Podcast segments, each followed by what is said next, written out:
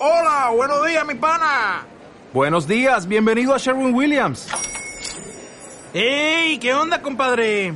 ¿Qué onda? Ya tengo lista la pintura que ordenaste en el ProPlus app. Con más de 6.000 representantes en nuestras tiendas listos para atenderte en tu idioma y beneficios para contratistas que encontrarás en aliadopro.com. En Sherwin Williams somos el aliado del PRO.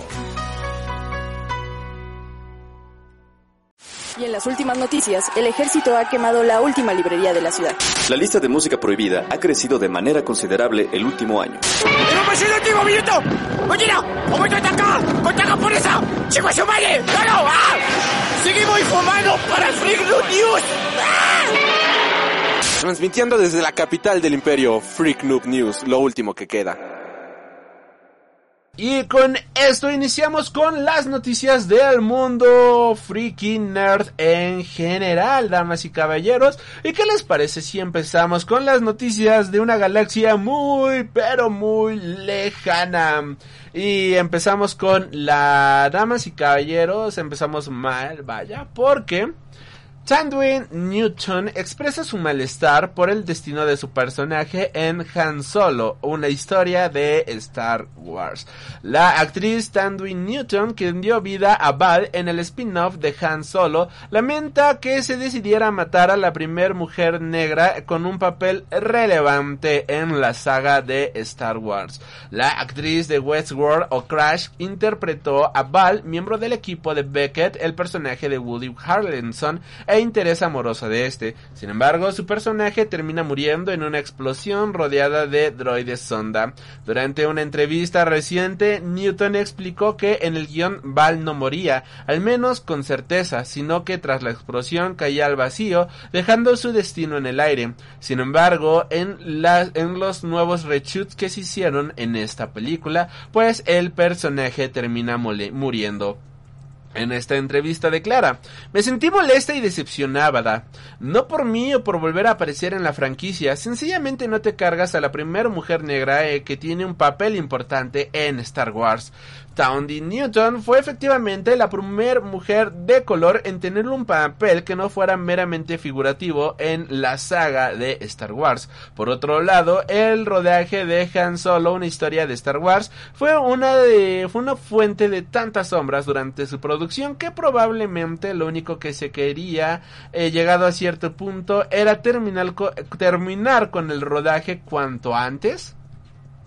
Y pues hay otro otra patadita, ¿no? Justamente al caballo muerto que, que termina siendo la saga de Star Wars. Continuando con las noticias, el libro de Boba Fett va a hacer que te estalle la cabeza. Esto afirma Robert Rodríguez, el director de esta película. Si bien ya habíamos mencionado justamente lo que Robert Rodríguez esperaba de esta serie, pues en una nueva entrevista menciona, no puedo decir nada de la serie ahora mismo, solo sé que te va, solo sé que se va a estrenar en diciembre, espera y verán lo que está por llegar, va a ser que les explote la cabeza, es lo único que puedo contar, sé que puedo decir esto todas las veces que quiera porque la serie lo promete, de hecho da mucho más, la gente va a alucinar cuando lo vea, para mí tiene mucho sentido eh, hablando de de, continuando con esto, hablando sobre los fondos y las pantallas y demás, él menciona, para mí tiene mucho sentido utilizarlo en una serie porque así tienes fondos que puedes volver a reutilizar cuando vuelvas a esos lugares dentro de la historia, pero no creo que lo utilizáramos para una película, pues ahí ruedas un par de minutos y luego no vuelves a ese escenario nunca más. Esto refiriéndose a la creación de escenarios. Bueno, pues con esto ya sabemos que la serie estará llegando a finales de año y ojalá, ojalá esté Ojalá sea algo bueno. Y noticia rapidísima de Star Wars, pues se ha filtrado eh, un supuesto arte conceptual de Darth Vader para la serie de Obi-Wan Kenobi y es en donde podemos ver al buen Anakin justamente con un cubrebocas, vaya, y con un respirador, mejor dicho, y todo el cuerpo lleno de cicatrices. La verdad es que si lo llegamos a ver así en la serie, va a estar brutal. Creo que es un diseño que jamás se ha ocupado para las películas, ni para las series, ni nada de eso. Ahorita en algún momento debe de, para los que están aquí en vivo, debe de aparecer aquí en el fondo para que lo puedan checar. Pero pues ese, es ese diseño sexy y completamente violento de Anakin con el cuerpo lleno de cicatrices y la verdad está, está bastante cool. Continuando con las noticias, ahora dejando el lado... Ah, bueno, ya para cerrar con las noticias Mm, de, la fuerza, vaya, de una galaxia muy pero muy lejana, tenemos que el Wood, quien fuera Frodo en la saga de películas de El Señor de los Anillos, pues menciona que le gustaría volver a las ligas grandes, vaya, volver a los blockbusters. Y le gustaría hacerlo con nada más y nada menos que con una película de Marvel o de Star Wars. Esto es algo que ha comentado en una entrevista reciente con ET Online, en donde ha expresado que tiene un gran deseo por participar en alguna película de Marvel o preferentemente de Star Wars, ya que él se declara completamente absoluto, completamente fan absoluto de estas franquicias. Y bueno, cuando eres actor, cuando eres actor en Hollywood, creo que Don Dinero, gran caballero es, o gran señor es Don Dinero, algo así, y todo el mundo es como, yo también quiero participar en una película de Marvel, ¿eh? Es más, ¿sabes? Este... Marvel, aquí, si estás viendo este stream, pues ya nos enteramos que estás buscando a un actor latino para una de tus próximas series, así que, ah, muchacho, mírame, soy latino, más o menos guacho el inglés, así que considérame Marvel. Y es que ahora pasando a las noticias de Marvel, pues eh, se ha revelado que Marvel está buscando un cast para interpretar al hombre lobo. Y no, no es broma, Werewolf by Night es el nombre de un cómic de Marvel que pues eh, está, está, está. ¡Ah! 370130. Muchísimas gracias por esa suscripción. Muchísimas, muchísimas gracias. Qué bonito, qué bonito. Y, y qué pena que no tenga en este momento la... Reitero, perdón por no tener eh, eh, el, el mensaje, pero imagínate que voy a mandar ahorita un test de, de suscripción, imagínate que dice tu nombre, ¿vale? Ahí está. Imaginemos que dice 370130 es un héroe y se ha suscrito. Así que ya saben, sean como el buen 370130 o como el buen Sammy Lee y, y, y, suscríbanse, tienen beneficios bastante sexys, como damas y caballeros, ocupar emoticonos, los emotes que tenemos para todos ustedes. Eh, les voy a mandar aquí en el chat los emotes que pueden estar ocupando si se vuelven suscriptores. Pero y de verdad, muchísimas, muchísimas gracias por esas, por, por, por esas, por esa suscripción. Se me fue el pedo. Muchísimas gracias. Ahí estamos ya. Ahora sí, continuando con las noticias, me acabo de dar cuenta que ya ni siquiera se ve el chat. ¿Por qué no se ve el chat? Chat. Pero bueno, continuando con las noticias. Marvel está buscando nada más y nada menos que a un actor latino de aproximadamente 30 años para interpretar el papel del hombre lobo. El hombre lobo en Marvel Comics ha tenido dos iteraciones, los cuales son Jacob Russell en los cómics originales de 1972, cuando salió por primera vez esta historia, y Jake Gómez en la iteración que comenzó a publicarse recientemente. El personaje se caracteriza por ser un licántropo que se convierte en hombre lobo por las noches, pero su raza termina pudiéndose convertir a voluntad con el paso del tiempo. Según la publicación, Marvel busca al actor para un especial de Halloween en 2022 y la producción podría comenzar a inicios del próximo año. Por otro lado, cabe destacar que la raza de los licántropos de Marvel tiene mucho que ver con los cómics de Moon Knight, cómic serie que de hecho, bueno, personaje que estará llegando a Disney Plus el próximo año con la adaptación justamente de Moon Knight, eh, protagonizada por Oscar Isaac. Por ahora no se ha trascendido más allá de... No tenemos más detalles al respecto de esta serie. Pero pues eh, podríamos ver incluso al hombre lobo participar justamente en la serie de Moon Knight. O en su defecto pues tener eh, la... Tener, tener ahí la... ¿Cómo se dice? Mm, la, la, ay, el spin-off en caso de que funcione, vaya, tener ahí el personaje de apoyo, capaz si termina siendo el personaje favorito de absolutamente todos, no lo sabemos, pero vaya, vaya. Por cierto, eh, a todos los que se suscriban, a los primeros 10 suscriptores del canal, les va a estar apareciendo ahí el, el emblema de de fundador, de suscriptor fundador, lo cual significa que fueron de las primeras 10 personas en suscribirse a este canal. Ya llevamos 3 emblemas de suscriptor. Muchísimas gracias, Sammy, muchísimas gracias. Life Anime, digo, muchísimas gracias, Sammy, muchísimas gracias, 370130 y muchísimas gracias, Azar y Rich, por ser de los primeros suscriptores en este canal. Qué bonito, se les aprecia bastante. Y ahora sí, dejando esto de lado, noticia rapidísima desde el set justamente de Black Panther. Y es que Letitia Wright ha sufrido una eh, lesión bastante leve mientras rodaban la película, la cual la hizo ir al hospital. De hecho, algo que mencionan es que ella ingresó justamente al hospital a las 7 de la mañana y que para la 1 de la tarde pues ya había sido dada de alta. De momento, según Deadline, pues Wright pasó algunas horas en el hospital, pero pues no, no, no tiene ninguna lesión que suponga ningún retraso para el plan de rodaje de Black Panther. Y por otro lado afortunadamente pues la actriz no tuvo lesiones de preocupación ni fue absolutamente nada severo. Se desconoce el tip la naturaleza vaya de este accidente pero pues es algo que me imagino que estaremos checando, bueno, que se estará revelando más adelante.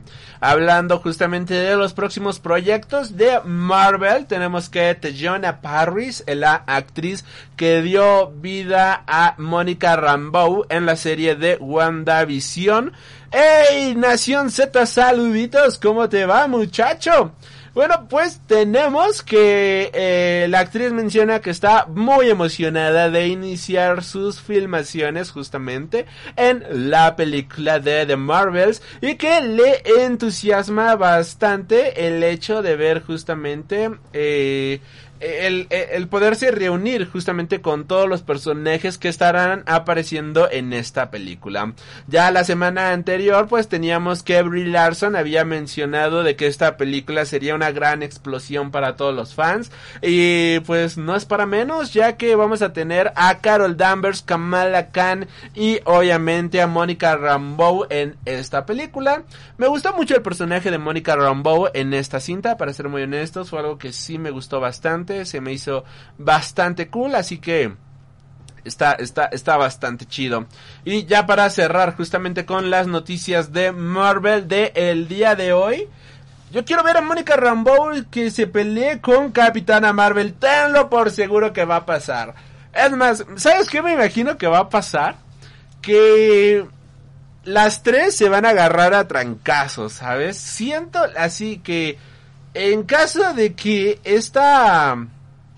Eh, que, que Carol Danvers no conozca todavía a Miss Marvel, se va a agarrar a trancazos con ella por alguna extraña razón y después va a llegar Mónica Rambeau y va a decir, ah, se están agarrando a trancazos, bueno, vamos a agarrarnos a nalgadas entre todos y madres, ahí la campala todo lo que va. Yo voy a ver Capitana Marvel 2 por Mónica, la verdad me gustó mucho su personaje Nación Z. Sí, fue un personaje que a mí en lo personal me gustó muchísimo. Creo que me gustó más el personaje de ella que como tal Carol Danvers. Y habrá que ver cómo le va, ¿no? A esta Miss Marvel, a Kamala Khan, ahora que tenga su propia serie, la cual fue retrasada hasta el otro año. Para, pues para checar, ¿no? Cómo, cómo, cómo, cómo va a ser esta nueva iteración del personaje. Me gusta mucho el personaje en los cómics, pero a ver qué tal, a ver qué tal funciona.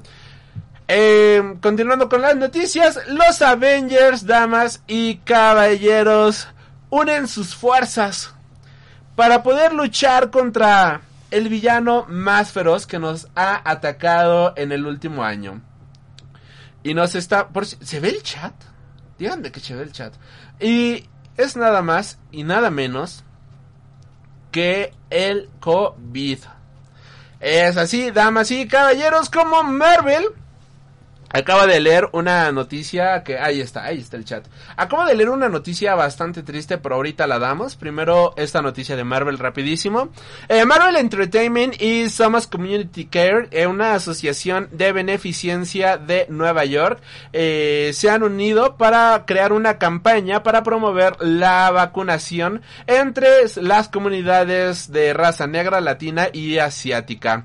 Seamos honestos, creo que quien se necesita vacunar es alguien más honestamente, pero bueno, eh, esta campaña eh, ha, ha- ha anunciado justamente un cómic creado por Barajas, Rousseau y Sotomayor, en el cual vamos a tener a los Vengadores peleando contra Modoc para de esta manera promover la vacunación allá en Nueva York. Algo que también llama muchísimo la atención es el hecho justamente de que este cómic puedas leerlo completamente gratis a través de la página somosvaccinations.com, o sea, somos como somos, vaccination como vacunas pero en inglés. eh, V-A-C-C-I-A-I-N-A-T-I-O-N-S.com. Y de igual manera, pues quienes vayan a vacunarse y demás, se les estará regalando tanto su comicito como de igual manera algunos pósters y promocionales de los Vengadores. Como si esto fuera poco, también en Nueva York, a la gente que vaya a vacunarse a los locales locales que vayan ahí a adquirir su vacuna, pues se les estará regalando nada más y nada menos que 100 dólares. Así que puedes ir a Nueva York, si vas a la Quinta Avenida, ahí está Midtown Comics, eh, vas, te vacunas, pum, dices, dude, dame mis 100 dólares, dame mi cómic de los Vengadores, dame mi póster de los Vengadores, y de igual manera, ya con tus 100 dolaritos, caminas dos cuadras, y vas a Midtown Comics y te lo gastas en Comics Sexys. Oye, y hasta ahora, ¿qué te ha parecido? A ver, preguntas rápidas. Oye, y hasta ahora, ¿qué te ha parecido Marvel What If? El primer capítulo me gustó, pero me quedó mucho a deber. Eh, de igual, bueno, por otro lado, eh, siento que es una serie buena, pero el primer capítulo sí fue como, mm, es que hiciste lo mismo que la película, ¿sabes? Fue como... Está chido el contexto, pero copiaste tal cual la primera película del Capitán América y yo esperaba algo más, para ser honesto. El segundo episodio me gustó bastante, esta manera en la cual eh, humillan horriblemente a Star-Lord es brutal y también ver ahí a T'Challa que estén donde esté es completamente badass, me gustó muchísimo. De hecho, algo que me gustó muchísimo del segundo capítulo fue que agarraron mucho del concepto del Imperio Intergaláctico de Wakanda, que si no lo han leído es un cómic brutal de Black Panther, que de hecho lo estuvieron regalando ahí digital.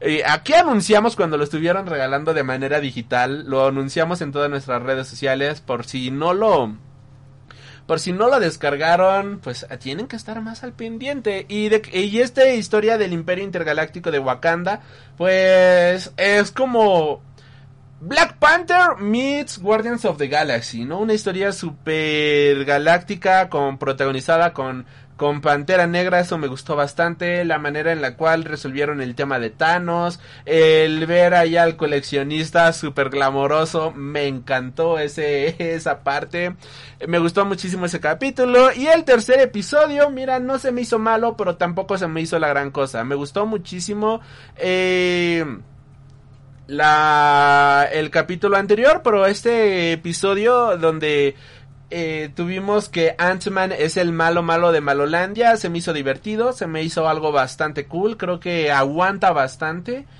No ha sido mi favorito, pero me gustó más que el primero, me gustó menos que el segundo. Y a ver mañana, a ver, a ver, no, a ver el miércoles, ¿no? ¿Qué, qué, qué nuevo tenemos? Avengers versus el bicho. Y por cierto, a ustedes, ¿cómo se les ha hecho What If?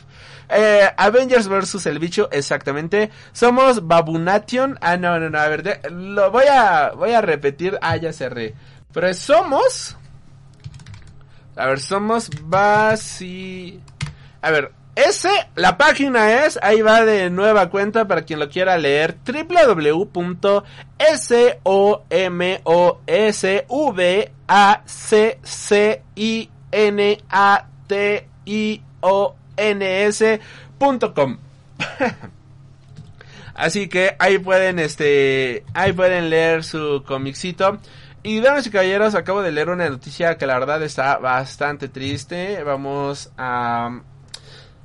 callar la musiquita solamente para, para dar esta noticia. Y es que el día de hoy, tristemente, acaba de fallecer el, eh, eh, el, niño youtuber Tommy 11. No sé si lo recuerden, este niño que tenía, sus, tenía su sueño de, de ser youtuber justamente y que mm, lo logró. Al final del día creo que todo el mundo nos unimos para suscribirnos a su canal. Y que en cuestión de días llegó al millón después a los 2, 3, 4, 5 millones. Y el niño pues estaba completamente feliz. Tristemente pues el día de hoy se dio a conocer la noticia Apenas el viernes 27 de agosto recibió un galardón en donde Tommy 11 consiguió imponerse en los Giga Awards en la categoría de mejor cuenta de YouTube. Y eh, justamente hace rato pues eh, acaban de sacar la noticia un comunicado sus padres, bueno me imagino que fueron sus padres o al menos la, la gente que controlaba sus redes sociales en la cual se ha confirmado justamente el fallecimiento de este youtuber eh, el menor de 12 años pues tenía una enfermedad cerebral ya bastante avanzada y está, está gacho, ¿no? es como, oh, qué triste. Ah, no, mira, el menor de 11 años, tenía solamente 11 años. Y pues nada, la verdad es que qué chingón que pudo lograr su sueño. Y odiamos dar estas noticias, ¿sabes? Y se te quiebra, se te quiebra la voz. Es como un niño no debería de morir en cualquier circunstancia, ¿no? Debería de estar feliz, debería de estar jugando, pero sabemos que la vida es cruel, la vida es triste y pues descanse en paz, Tommy 11, que vivía en Chile, tenía 11, 12 años, vaya, logró conseguir más de 8 millones de suscriptores. Y pues descanse en paz, la verdad descanse en paz, se fue un grande, se fue una leyenda prácticamente y será será recordado por absolutamente todos. Comparto esa carita triste, mi buen Nación Z, así está está bien de la chingada que algo así ocurra, sobre todo cuando es un niño, es como, oh, damn, qué sad, qué sad, qué sad. Y lo estaba viendo ahorita aquí en, el, en las noticias, pero no me había enterado, me tocó enterarme ahorita aquí mientras estábamos grabando esto. Y está muy triste, estoy viendo que la noticia salió desde la mañana. Y pues nada, descanse en paz, Tommy. Tommy 11. Y pues continuamos con las noticias, no nos queda más que continuar con el show de Show Must Go On. Y damas y caballeros, con esto iniciamos con las noticias de DC Comics. Tomamos tantita agua para, para aclarar la garganta. No sé si les pasa que luego de ver una noticia triste, se te seca la garganta y cuando quieres tomar agua es como, oh maldito sea, estoy tomando un bistec seco, ¿qué diablos estoy tomando? Que no puedes justamente ni, ni tomar agua, pero bueno. The Show Must Gone y pues continuemos, ¿no? Con las noticias. Con las noticias de DC Comics. Y es que el director de fotografía de The Flash ha afirmado que esta película no está inspirada en ningún cómic. Esto ha sido confirmado por Henry Braham, que en una entrevista con Collider ha hablado que esta es una de las historias más complejas que ha filmado.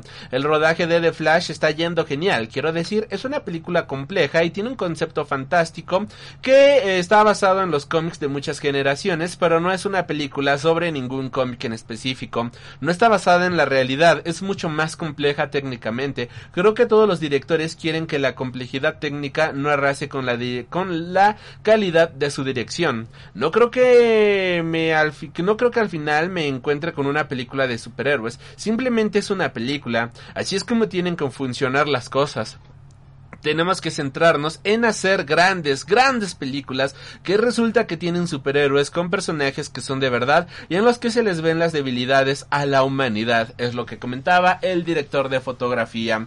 Esta película, si todo sale bien, estará llegando a los cines el 4 de noviembre de 2022. Por otro lado. O sea que Flash es una combinación de muchos cómics. Es lo que podemos intuir.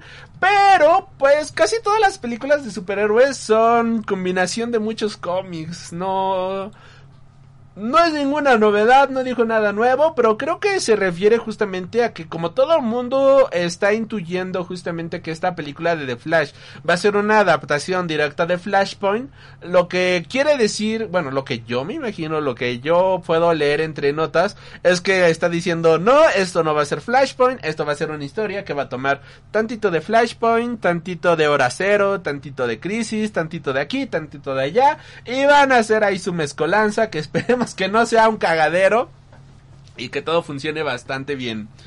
Eh, yo espero más ver la película animada de Injustice en octubre. Ah, ya sale en octubre, qué guapo, no sabía. Pero espera, ¿qué octubre sale, joven Darce? ¿Sale este octubre o sale hasta el otro año? Porque si sale este octubre ya está demasiado cerca y yo no he visto absolutamente ningún tráiler al respecto, pero pero ahorita ahorita si nos puedes comentar que que cuándo sale, te lo agradecemos bastante, pero sí a mí también me llama muchísimo la atención ver el Injustice, le tengo muchas ganitas. Vaya, eh, en varias 12 de octubre de 2021. Ay, no, ya está a la vuelta de la esquina. Ya está a la vuelta de la esquina y... Pues sí, le tengo, le tengo también muchas ganas. La estaremos comentando aquí en el canal, obviamente. Ahí para estarla platicando, estarla... Ah, esta, esta es la imagen del, del concept que salió de, de Darth Vader, para los que están en vivo, por si alguien la vio. Y pues a ver, ¿no? ¿Cómo les va? ¿Cómo les va a estas películas? Mira, a mí, tú, ustedes pónganme películas de superhéroes y yo soy feliz viéndolas. para cerrar con las noticias de DC Comics, Serena Williams se convirtió en Wonder Woman para un comercial allá en Estados Unidos y no me jodas la existencia. Este comercial que hace referencia justamente a la película de Wonder Woman 1984 nos deja ver justamente a Serena Williams como una versión de Wonder Woman y vete al carajo. Si ustedes me dicen mañana mismo que ella va a ser Nubia para alguna serie o película de DC Comics, yo digo, sí, denle el contrato, pero ya, si no ubican a Nubia, Nubia viene siendo una, una amazona creada por Grant Morrison, que es eh, una amazona afroamericana super badass que ha tenido varios cómics, que recientemente va a tener su propia serie, no sé si limitada, pero va a tener su propia serie individual, que es Nubia, justamente, ahí para que lo, se suscriban. Este cómic empezará a publicarse a partir del mes de septiembre y yo no lo voy a comprar porque me voy a esperar al bonito compilado. Como siempre les decimos, compren los compilados, salen muchísimo más baratos, se ahorran muchísimo dinero y tienes la historia por menos dinero. Ahora, Nubia, si quieren conocer algunas historias interesantes de este personaje, pues creo que mi mayor recomendación podrían ser las crisis de DC Comics, ahí es donde puedes verla en todo su punch. De igual manera, a inicios de este año salió un cómic llamado Nubia, en la cual es una reinterpretación del personaje, como si ella fuera a la universidad. De hecho, hay muchas historias ahorita actualmente de DC Comics eh, haciendo que sus personajes vayan a la universidad son interpretaciones bastante curiosas, ahí ves a los personajes pues de una desde otra óptica y lo mismo hicieron justamente con Nubia, así que si quieres leer un Young, Young Adults justamente que con este personaje pues puedes leer esa historia, si quieres conocer más pues te invito a leer las crisis, incluso creo que el de Multiverse ahí también aparece, es un personaje muy chingón. Y como Gotham Height, exactamente, Darkseid acabas de dar en el punto como Gotham Height, como le, sacaron una donde sale nada más Batman, Wonder Woman y Superman, como si los tres fueran amiguitos de la escuela. Así que todas esas historias, pues, como que le, mira, si le funcionan a DC, que bueno, me voy a ser muy honesto, yo no soy tan fan de esas historias, sí me gustan algunos Young Adults que ha sacado DC, incluso sacaron uno de Swamp Thing, como si Swamp Thing fuera la a la universidad, lo, lo tengo que mostrar porque sé que muy pocos se enteraron del, del lanzamiento de esa historia, lo tengo aquí a la mano, y es este. Esta historia de Swamp Thing que creo que pasó sin pena ni gloria. Es como qué pasaría si Swamp Thing, nuestro querido amigo del pantano, fuera a la universidad, ¿no? Si fuera un chico de universidad, lo mismo hicieron con Nubia. De verdad, no sé por qué eh, DC Comics está sacando mucho estos conceptos, pero Mira, si a ellos les funciona, si a ti te funciona, pues hazlo, vaya. Si a Marvel le ha funcionado la misma fórmula en el cine durante tantos años, pues que lo siga haciendo. ¿Quién somos nosotros para juzgar? Nosotros estamos aquí para disfrutar y no andar de haters. Continuando con las noticias de lado, dejando de lado el mundo comiquero de lado tenemos que Lewis Pullman será el, el elegido para protagonizar la película de El misterio de Salem Slot. El misterio de Salem Slot es la segunda novela publicada por Stephen King allá en el lejano año de 1975 y desde entonces se ha visto adaptada en diversos medios. La primera fue una adaptación televisiva en formato de miniserie que fue emitida en 1979 con Top Hopper en la dirección. Posteriormente, en 2004 se realizó una nueva serie de esta de este libro. En la BBC también recibieron una adaptación de la novela en 1995 en formato de radioteatro y finalmente este año se estrena Chapel Wait, una serie que hace precuela para los acontecimientos de El misterio de eh, Salem Slot. La obra de Stephen King llegará a la gran pantalla producida por nada más y nada menos que James Wan. Y ahora, finalmente, después de mucho tiempo de especulación, se sabe justamente que Lewis Pullman será el protagonista de esta historia. El, el actor hijo de Bill Pullman, Pullman, Pullman, tomará el relevo de David Soul y Rob Lowe para encarnar a Ben Mears. No es la primera vez que Lewis Pullman participa en una película de terror, pues ya se form- ya formó parte del elenco en Los Extraños, la cacería nocturna, dirigida por Johannes Roberts. Por su parte, James Wan eh, lo hemos visto pues ya en un montonal de películas de terror. Creo que ya el señor no necesita presentación, pero pues ha estado detrás de las películas de los Warren, Insidious o la primera entrega de Saw. La historia del misterio de Salem Slot nos cuenta las vivencias de Ben Mears, un escritor que decide regresar a la pequeña ciudad de Salem Slot. Ahí comenzará a escribir sobre los asesinatos y las desapariciones del lugar ocurridas en extrañas circunstancias, pero que parecen tener alguna relación con la casa de los Marsens, situada sobre una colina que permite ver toda Salem Slot. Ben y algunos vecinos sospechan de la llegada a la ciudad de un ser diabólico y sediento de sangre que podría tener relación con el grupo de extranjeros que ha empezado a vivir en la casa de los Marsen. Eh, suena interesante, nunca he leído el libro, pero pues es, es Stephen King, creo que el señor sabe lo que hace, escribe bastante bien y pues a ver, a ver cómo sale esta nueva adaptación. Por otro lado, pues resulta ser que la película animada y la serie de The Witcher pues están conectadas. Esto ha sido confirmado por los showrunners de The Witcher, La pesadilla del lobo, en donde explican justamente la manera en la cual se interconectan estas cintas. Durante la segunda temporada de The Witcher presenciaremos como Geralt toma como protegida a Ciri, quien sigue siendo un personaje vital dentro de la franquicia y los acontecimientos de la película influirán en la forma que tiene Geralt de enfrentarse a la situación de convertirse en mentor, teniendo las mismas responsabilidades de Vesemir a la hora de querer cuidar y preservar las próximas generaciones de brujos. Lauren Smith también quiso puntualizar cómo en la cinta animada pudieron tomarse la libertad de crear grandes ejércitos de brujos y monstruos que combatieran en batallas grandiosas gracias a la libertad que les daba el medio de la animación. Algo que no se les puede permitir justamente en la serie live action por debido, debido a los costes que esto tendría en la producción, tanto en nivel de casting como de efectos especiales. Así que, si no querían ver la película, pero son fans de la serie, de pues tendrían que verla para entender todo. Yo no creo que sea tan necesario, ya que al final del día, pues es solamente una referencia muy corta. Pero si alguien la ve, hay que nos deje en los comentarios qué tal está la película y cómo, cómo interactúa con eso.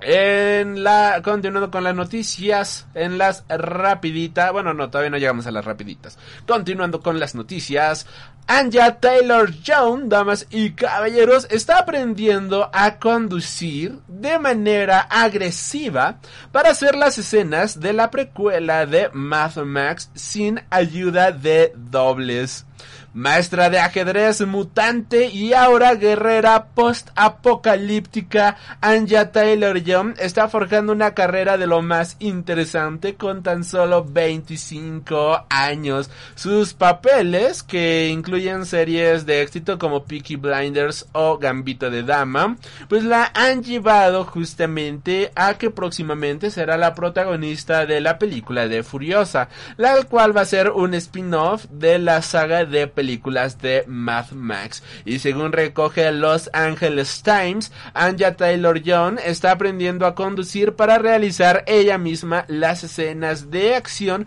que se estarán filmando para la película sin tener la necesidad de ocupar dobles de acción para estas escenas. Como no podía ser de otra manera, Furiosa contará con grandes dosis de acción que involucrarán coches y vehículos de lo más estrafalarios, por lo que saber conducir debe, será de gran ayuda para la actriz y para todo el equipo involucrado.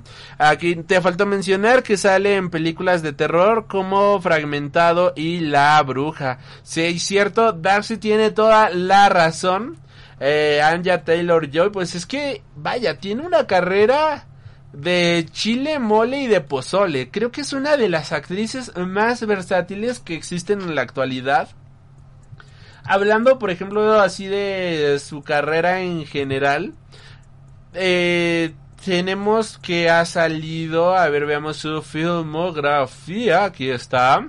Hablando de películas, salió en La Academia de Vampiros, La Bruja, Morgan, Split, El Secreto de Marrowbone, Glass, que ya no me acordaba que salía en Glass, pero ahí salió en Glass, eh, Playmobil, la película, Radioactive, Love Antosha, Emma, ah, Los Nuevos Mutantes, hablando de series de televisión, pues salió en eh, Gambito de Princesa, The Dark Crystal, Age of Resistance, dándole la voz a Brea, en Peaky Blinders, en Atlantis, en Endeavor, en Viking Quest, en videos musicales la hemos visto para la música de Red Lips, que es un remix de Skrillex, y Dinner and the Travis, The Tribes de Hozier.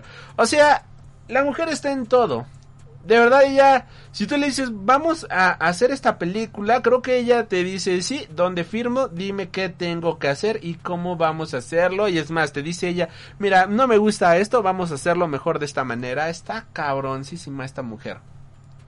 Esta película eh, estará, si todo sale bien, pues estará llegando en algún momento de 2023 y de igual manera será dirigida por Josh Miller. Eh, junto con, eh, con ella en el reparto tenemos a artistas como Chris Hemsworth, que recordaremos por Thor, y Jamja Abdul Matin II, a quien recordaremos por Matrix, Matrix Resurrection. Continuando con noticias, pues buenas noticias o noticias interesantes para los fans de Cowboy Bebop, y es que con el lanzamiento de la nueva serie adaptación que tiene preparado Netflix. Vamos a tener de igual manera cómics, un libro y un making of de la serie. A finales de este 2021 Netflix pues nos va a sorprender o aterrar con la adaptación en live action del mítico anime de Kobo Bebop creado por Shinichiro Watanabe. Pero la nueva serie de la plataforma de streaming no vendrá sola, puesto que van a salir varios productos junto con ella. Entre los tres nuevos proyectos que se vienen de la mano del editorial de Titan Publishing, pues vamos a tener una serie de cómics, un libro y un libro making of para esta película, para esta serie. Kobo Bebop The Comic Series será una serie de cómics que nos relatará las nuevas aventuras de Bebop. Estarán escritos por Dan Waters, conocido por sus trabajos en DC Comics y que recientemente estuvo trabajando en el cómic de Lucifer. Por otro lado, los dibujos ya eran de la mano de Lamar Machurin, que toma como inspiración el anime original y el primer tomo saldrá a la venta el próximo mes de diciembre. Kobo Bebop A Syndicate Story Red Planet Requiem será una novela a modo de precuela que contará acontecimientos previos a la serie eh, desde el punto de vista de un joven Spike Spiegel y Vicious, su amigo convertido en rival. Esta será escrita por Sean Cummings, también escritor de la serie de live action, que saldrá a la venta el próximo 23 de noviembre. Y por último tendremos el diario de la producción de la serie que llevará por nombre Kobo Bebop Making the Netflix Series, el cual va a ser firmado por Jeff Bond, quien también ha estado detrás de obras que nos hablan de producciones como las series de Narcos, The World of Overlife y demás historias. Asimismo, este libro Making of contará con un prólogo escrito por André Nemec, el showrunner de la serie. De este último libro se puede esperar que entre sus páginas pues haya montonal de concept arts, justamente como suelen ser estas historias, y fotos detrás de cámaras, de cámaras que nos ilustren el proceso de creación de esta versión de Kobo Bebop, que pues si todo sale bien llegará a finales de este año, que de hecho damas y caballeros, estoy viendo que la producción pues tuvo que interrumpirse, pero que se estará estrenando el 11 de enero. Así que pues ya saben, yo pensé que llegaba a finales de año, no, al parecer llegará el 11 de enero. Cualquier cosa, ya sabemos que ahorita los cambios de fecha están a todo lo que dan. No sabemos realmente cuándo llega o cuándo no llega algo, pues pues vamos a ver qué tal. Eh, esas imágenes de la serie de como Bebop son todo pero menos parecido al material base. Coincido completamente contigo, joven Darces, pero se ven guapo. O sea, sí, sí, eh, siendo honesto, se ve bonito, digo, creo que se ve bien. No es sorpresa de nadie que Netflix iba a cambiar pues la raza de algunos personajes, eh, su sexualidad y demás. Y pues eso.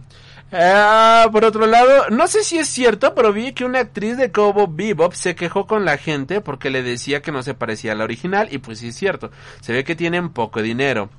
Ah, lo mismo que dice el buen Darcy es, que no se parecen, pero, pero pues, ¿qué más da, no? O sea, si se parecen o no, al final del día lo que importa es, es justamente el el producto final y la calidad que tengan. Y la tía Lilith, Lilith, ¿cómo te va? Nos manda un corazoncito y dice, ¿ya tienes robot? Oli.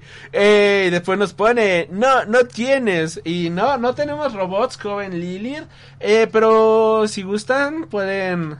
Eh, dejarnos dinerito y próximamente compramos el Tesla Bot que creo que sale el próximo año, ¿no? A la venta el Tesla Bot. Y con esto pues iniciar con la bonita utopía justamente de de, de, de las máquinas dominando el mundo. Así que por el momento no nos alcanza para un robot, pero si nos dan dinero podemos podemos comprar un Tesla bot sin ningún problema. Que salgan esos bits, exactamente ahí pueden dejar sus bits pueden suscribirse, pueden dejar su follow, que nos ayudan bastante ahí para, para, para todo eso. El robot que lee donaciones. ¡Ah! Esa madre. No, tampoco lo tenemos. Ya te donamos. Muchísimas gracias por sus donaciones, lo aprecio bastante y también muchas gracias por por por los por los nuevos suscriptores que llegaron, no los veía venir. Muchísimas gracias. Son hermosos, Lilith. Muchísimas gracias por por por por esa donación. No sé cómo verlos. Pero Lilith está aquí. Muchísimas gracias. Muchísimas gracias. Eres, eres la papu de los papus. Se te agradece como no tienes ni la más bendita idea. Eh, jaja, también Nación te donó. ¡Ay! ¿Cómo veo esas donaciones? Pues también, joven Nación Z, muchísimas gracias por tus donaciones, te, te aprecian bastante. Prometo, pro- pro- ya pon tu voz. ¡Ay! Pues lo, lo voy a hacer, lo voy a hacer, lo voy a hacer. Necesito aprender bien cómo poner todo eso, honestamente, porque no sé bien cómo se pone. Según yo, ya debería de tener eh, notificaciones y demás, pero no aparecen. Lo siento mucho, de verdad, eh, para todas las personas que que han dejado su follow, que dejan sus donaciones y todo eso. Les pido una disculpa de todo corazón porque la verdad no sé bien cómo ver todo eso.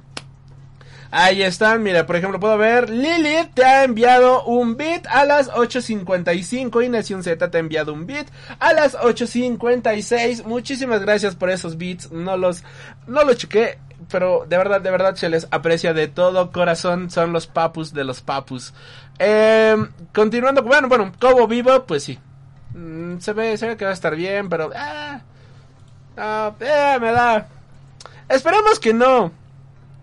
Esperemos que no, no, no, no sea algo tan malo. Y ahí, ahí espero el tutorial, joven Lilith. De, de verdad creo que lo necesito. Ya para cerrar con las noticias, antes de irnos a las rapiditas.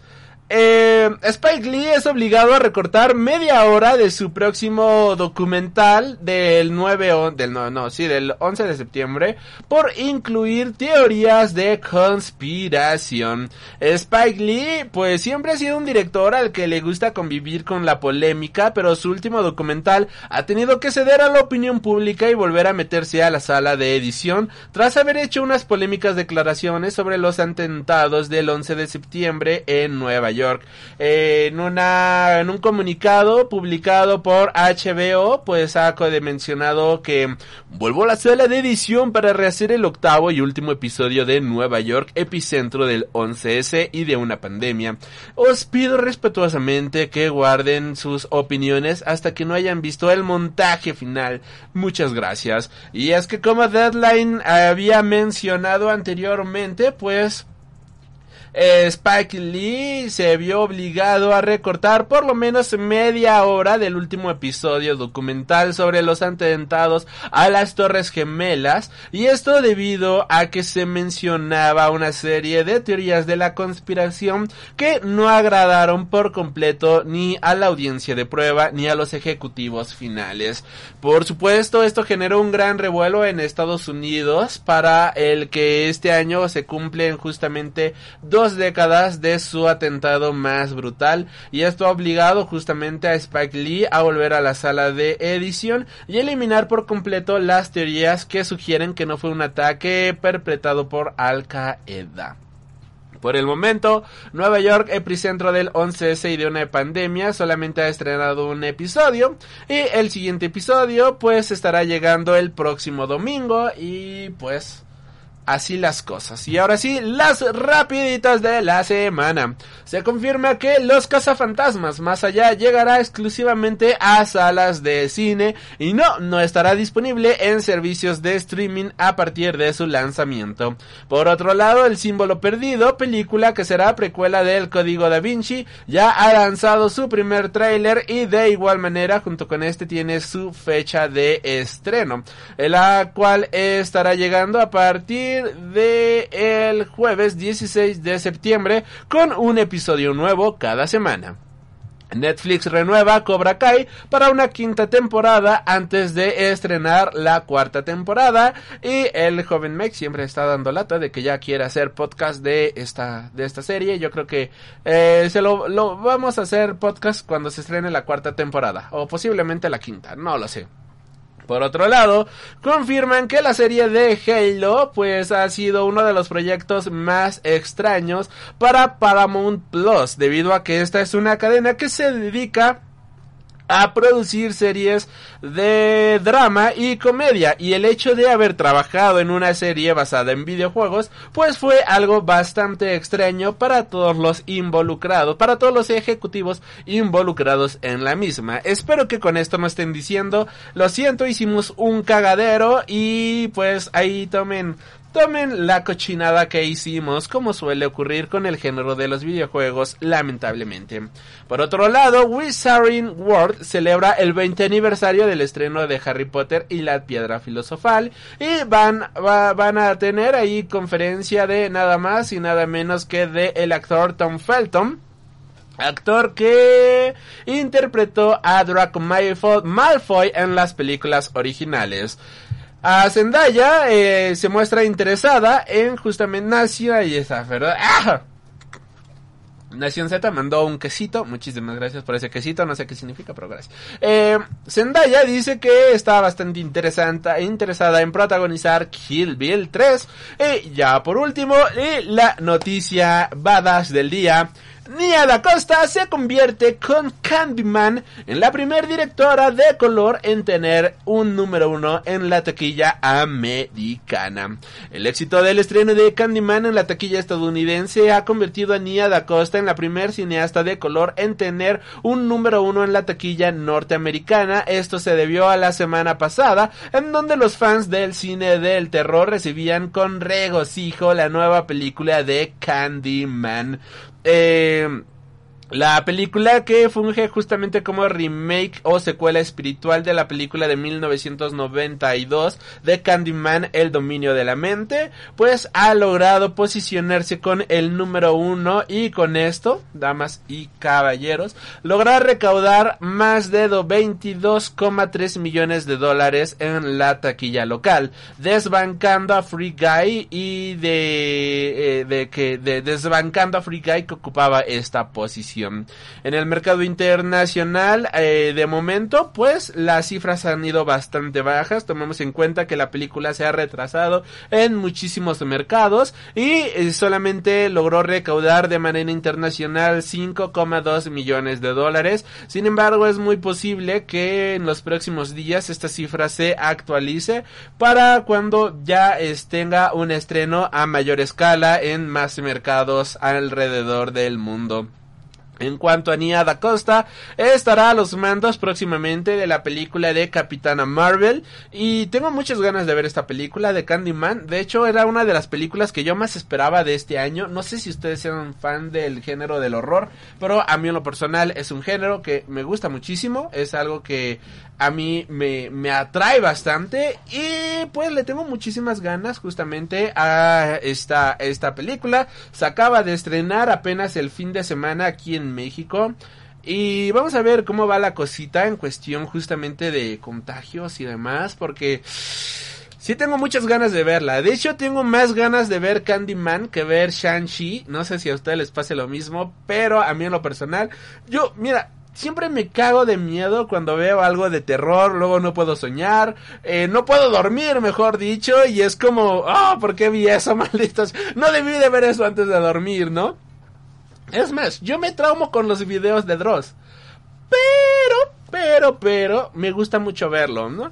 Yo soy fan del género del horror y si quiero ver la nueva película de Candyman, pero quiero ver más Halloween Kills y Chucky la serie. Oh, la de Halloween Kills se ve brutal, brutal. a mí también me dan miedo. Sí, ¿no? Y, y mira, y ese es como que ese miedo rico que disfrutas, ¿no? Lo ves y es como... Te cagas de miedo, pero lo disfrutas, ¿no? Esa de Halloween Kill se ve brutal, brutal, brutal, brutal. Tengo muchas ganas de verla. Eh, aunque vi el Conjuro 3 y nada mames, está horrible. Lilith, joven Lilith, ¿por qué viste el Conjuro 3? Cuando él fue el mismo director que hizo la película de La Llorona. La película es horrible, que yo no he visto, esa del Conjuro 3. Eh, y pues vamos a ver qué tal.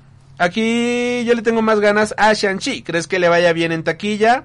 Eh, um, posiblemente en Estados Unidos le vaya bien en taquilla, pero en México quizás no le vaya tan bien justamente a, en taquilla, porque hay cuatro cinco estados que están en semáforo rojo.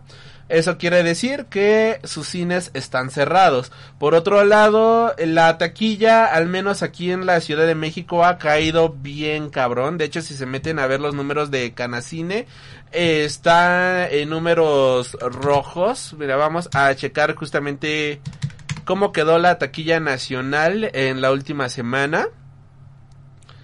Y tenemos que la que la a ver hablando de taquilla la película número uno quedó Paw Patrol con, con logrando acumular esta semana 9.8 millones de pesos con un total de 156 mil asistentes. O sea, estamos hablando de que son la, la película más taquillera de este fin de semana o de la semana que acaba de terminar, la fueron a ver solamente 156 mil personas. Antes, cuando, antes de la pandemia, quedábamos semana con semana los datos de Canacine, quedábamos justamente los datos de, eh, de la taquilla, pues era medio millón, un millón de personas. Estamos hablando de que actualmente el 10, solamente el 10% de la gente que antes de la pandemia iba al cine está yendo. En segundo lugar quedó la película de Free Guy tomando el control con un total de 9.6 millones de pesos. Y esta semana la fueron a ver 134 mil personas y en tercer lugar con 7.1 millones de pesos y 105.9 mi- mil asistentes quedó Candyman. O sea, el 10% de gente que va a ver justamente que iba antes al cine es lo que están yendo a ver actualmente. Pues le va a ir mal en taquilla en México, le va a ir mal en taquilla a nivel mundial, porque esto que hay en México se está repitiendo en todos los lugares. Aquí yo creo que Shang-Chi le vaya, yo no, y no creo que a Shang-Chi le vaya bien en taquilla. Tengo conocidos que viven en Estados Unidos y no está teniendo buena recepción la preventa por Premiere. Eh, mejor taquilla que Black Widow o menos. Yo creo que le va a ir muy parejo que con Black Widow, pero de hecho hasta yo siento que va a tener menos taquilla que Black Widow. Así que, eh, recomendación del día, no vean el Conjuro 3. Bueno, no la he visto, pero es más, ustedes vean lo que quieran. ¿Quiénes somos nosotros para decir qué tienes que ver y qué no? Si, si a ti te gusta el Conjuro 3, deja en los comentarios por qué te gusta el Conjuro 3, ¿no? O sea, igual y, y ustedes vieron algo que nosotros no vimos y aquí ya se armó la platiquita guapa, ¿no? De, ah, es que la película está horrible y no sé qué, ¿no? Pero nada. Usted- ustedes vayan a ver justamente lo que más les guste, lo que más les apasione. Nación Z, muchísimas gracias por ese beat, se te aprecia muchísimo. Y pues nada más para cerrar con esto, yo creo que le va a ir peor que a Black Widow, porque Black Widow era un personaje que todo el mundo ya conocemos, un personaje que todo el mundo ama. Y Sanchi es un personaje completamente nuevo. Al final del día, Sanchi es un personaje que no habíamos visto anteriormente. Es un personaje que apenas nos van a presentar. Y creo que mucha gente va a decir, a ver, voy a ir al cine a ver la película de un personaje que no conozco ni de los cómics ni de ningún lugar que no me llama la atención y arriesgarme a contagiarme del bicho o me voy a quedar en mi casita viendo los estrenos de la semana, viendo el documental del 911, escuchando Freak Noob News, viendo al retransmitir, bueno pues creo que la gente puede estar viendo esto feliz desde su casita sin arriesgarse a que algún virus extraño pues los ataque de manera sorpresiva. Y creo que es mejor a, a ir al cine. Creo que yo, dependiendo de cómo esté la situación aquí en la ciudad, sería de... Sería de este de si voy al cine o no a verla, si le va mal a Sanchi, yo creo que atrasan Eternals. Es que deberían de atrasarla, o sea, eh, no sé cuál es la prisa, para ser honesto. Tenemos las series, actualmente tenemos What If, ¿no? O sea, no es como que no tengamos material de Marvel, ¿sabes? No es como que digas, ay, pobre Marvel, se va a quedar sin, sin no presentar algo, ¿no? Si la retrasan unos mesecitos, le pueden mejorar, más con un mes que la retrasen, ya cuando esta nueva ola haya bajado, pum, la estrenas, todo el mundo feliz, obtienes dinero, tienes ganancias, le va a ir chido. Eh, Shang-Chi es un personaje de quinta división de Marvel y le irá igual que a Eternos. Hablando de eso, yo le tengo más ganas a Eternos, ah, me llama muchísimo más la historia de los Eternos, para ser honesto. Pero a ver qué tal le va a Shang-Chi. Y mira, si aquí... Es la primera vez que en el chat leemos justamente que varias personas no están interesadas en una película de Marvel. Y esto llama muchísimo la atención, porque Marvel siempre es como, ah, la película de Marvel, el evento del mes, ¿no? Y todo el mundo sacando cosplay, todo el mundo emocionado, todo el mundo feliz y demás. Y cuando, si se meten a Tumblr, si se meten a Reddit, si se meten a Facebook, podemos ver en los blogs, en grupos de Marvel y demás, que realmente la gente no está hypeada por Shang-Chi. Creo que actualmente, al día de hoy que estamos grabando esto, 30 de agosto, hay más gente emocionada por ver el capítulo de esta semana de What If que ver la película de Shang-Chi.